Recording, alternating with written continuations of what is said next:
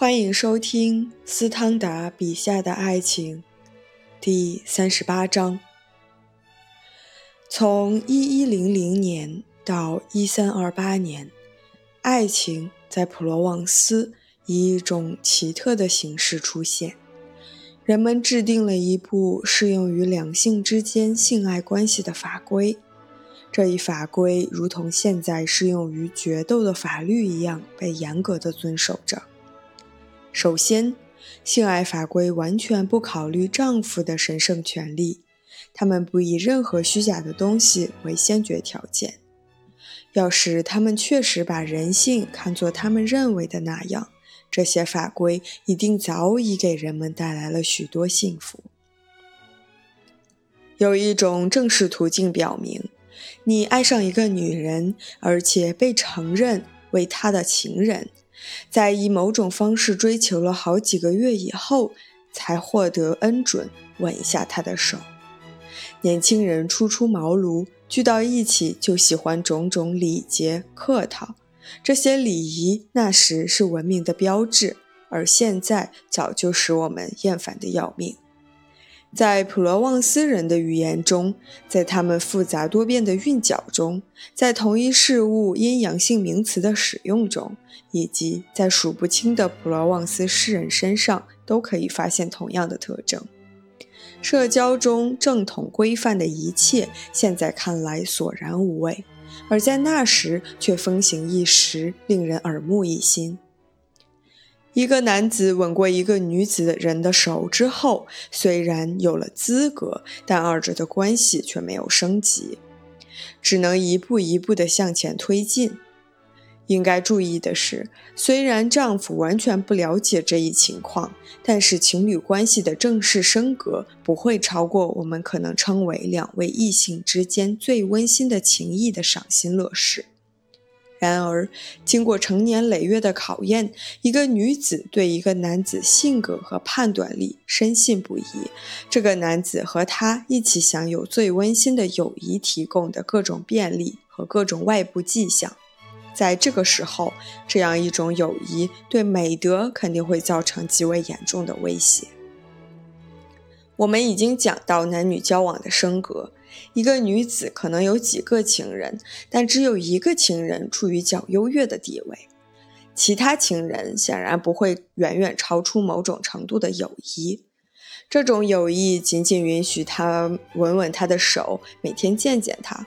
这种独特的文明留给我们的一切是用诗体写成的，诗的韵脚离奇古怪，逊色难懂，因此。如果我们以行吟诗人的曲谣中得出的概念很不清楚、很不准确的话，请不必大惊小怪。人们甚至发现了一份尸体婚约。在一三二八年的征服后，罗马教皇多次下令把所有的土语写成的东西作为邪教一说彻底焚毁。意大利人独具慧眼，早就宣布拉丁语为适合聪明的人使用的唯一语言。假如我们在1822年重新推行拉丁语，那会是一项十分有效的措施。爱情中过多的宣传和拘泥于事，看起来与真正的激情似乎并不协调。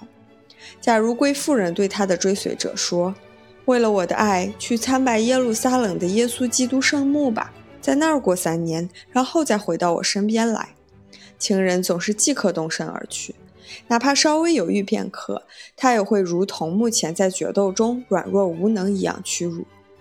这些人的语言极其微妙，足以解释转瞬即逝的细微情感。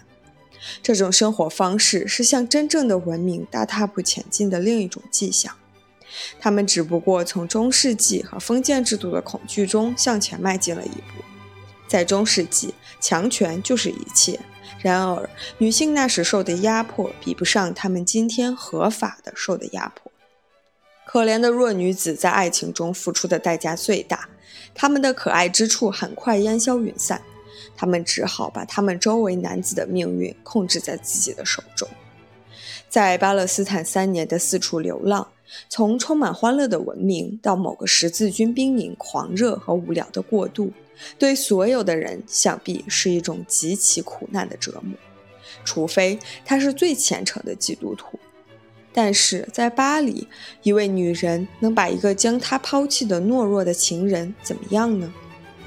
依我之见，这里只有一个答案：在巴黎，没有哪一个自尊的女人有情人。谨慎显然有理由，更多的劝告今日的妇女不要向激情之爱屈服。但是另一种谨慎，这是我根本不能宽恕的一种谨慎，难道不会劝告他们通过肉体之爱加以补偿吗？由于我们的虚伪和禁欲主义，我们获得的胜利不是歌颂美德，你不可能违反人的本性而不受到惩罚，而是仅仅减少了人世间的幸福，并且几乎完全免除了慷慨的冲动。一位情人和他可怜的情妇相好十年以后将他抛弃，因为他明白，他已经是三十二岁的人了。在舒适宜人的普罗旺斯，他的名义就将丧失殆尽，除非他把自己禁锢在寺院庙宇里，与世隔绝，寂寞孤寂。因此，一个并不宽宏大量，而只是小心翼翼的人，乐于假装出比实际感受高得多的热情。所有这一切只是推测，因为几乎没有任何记载为我们提供准确的资料。因此，必须提供一些特殊事实，判断那时的全部生活方式。你们知道那位触犯了他太太的诗人的故事，在他伤心失意两年之后，他最后才赏脸答应了他的多次恳求，并传话给他：他必须拔掉手上的一个指甲，派五十个害相思病的忠诚骑士把这个指甲送给他，这样他也许才能宽恕他。诗人赶紧忍受了这次痛苦的手术。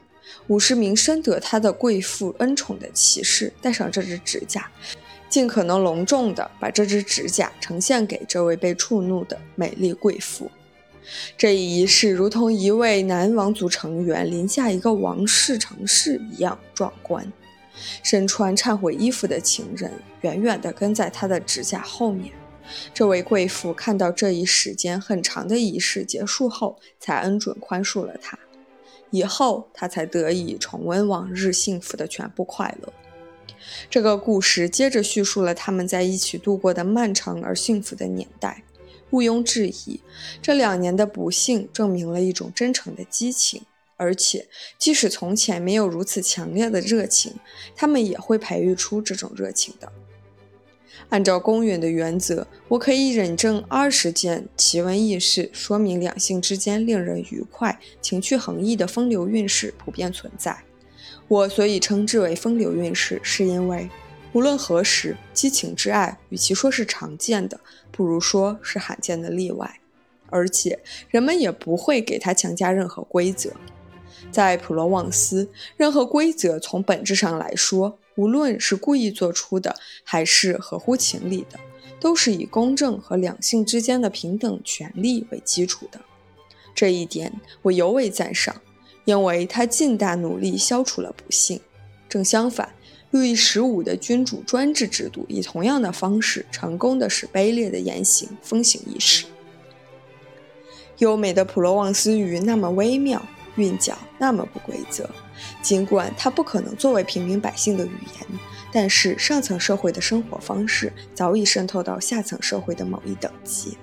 那时，在下层社会中，显然有些微不足道的粗俗言行，因为他们自由自在，他们正享受着生意兴隆、财源茂盛的最初阶段的快乐。地中海沿岸的人们很早就明白，在九世纪。冒着风险乘船在海上做买卖，要比受雇于一些封建小地主在邻近的大陆上捡净少花些力气，但却差不多同样快活。此后不久，十世纪，普罗旺斯人从阿拉伯人那里了解到，生活中还有比抢劫、夺掠和交战更为甘美的乐趣。地中海理应被看作欧洲文明的摇篮，这一美丽的海洋有宜人的海岸和优越的气候。由于沿岸居民繁盛兴旺，加之没有各种宗教和法规，它更加得天独厚。那时候，普罗旺斯人的乐天派性格经受了基督教的侵蚀而未受到损害。我们在意大利各个城市看到相同原因引起相似结果的一个栩栩如生的画面：这些城市的历史更为清晰地流传下来，而且又相当幸运地把但丁、皮特拉克和绘画传给我们。普罗旺斯人没有给我们留下《神曲》那样伟大诗作来反映那一时期生活方式的各种细节。我认为他们不如意大利人热情，但比他们快乐。他们把这种接近生活的美好方式归功于他们的近邻——西班牙的摩尔人。在普罗旺斯幸运的城堡里，爱情加上喜悦、节庆和娱乐主宰着一切。你曾经在歌剧院亲眼看过罗西尼某一部美丽喜剧的最后场景吗？歌剧演出充满快乐，优美动人。宏伟壮观，我们离人性丑陋的那一面千里之遥。演出结束时，帷幕降下，观众起身退场，执行吊灯升起，舞台脚灯熄灭。未熄灭的烛灯发出一股怪味儿，在全场弥散开来。接着，帷幕再一次升至半空，只见衣衫褴褛的顽童在舞台上奔跑。他们恰好就站在那些妩媚动人的年轻女郎刚才占据的地方，装腔作势地做着各种动作。这就是图卢兹被十字军攻克时普罗旺斯王国受到的影响。北方野蛮人和圣多明厄来到这里，取代了博爱、慈善和快乐。